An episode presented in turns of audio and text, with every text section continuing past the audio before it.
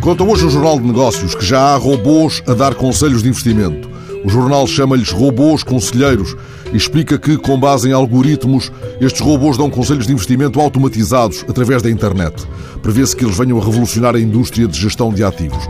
Leio ainda no Jornal de Negócios que estamos face a uma das inovações disruptivas identificadas pelo City com um potencial de crescimento multimilionário. Nos próximos 10 anos, podem representar um mercado de 5 bilhões de dólares.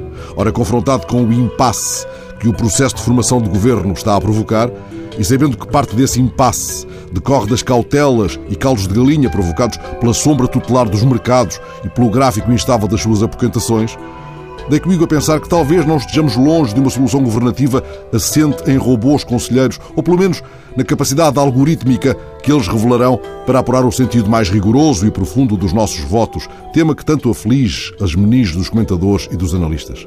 De algum modo, a então deputada bloquista Cecília Honório, vão lá dois anos e picos, deu o mote para esta solução ao comparar Paulo Portas a uma espécie de bimbi governante.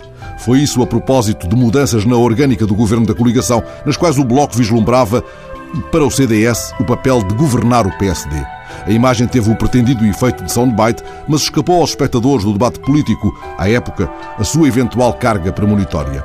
Ora, enquanto não chegamos ao robô governante, que poderia sossegar os mercados e traduzir com base em algoritmos o sentido do nosso voto até estarmos prontos para a fase mais avançada do robô eleitor, imaginemos a quem caberia, na fórmula saída do atual impasse, o papel de Bimbi governante.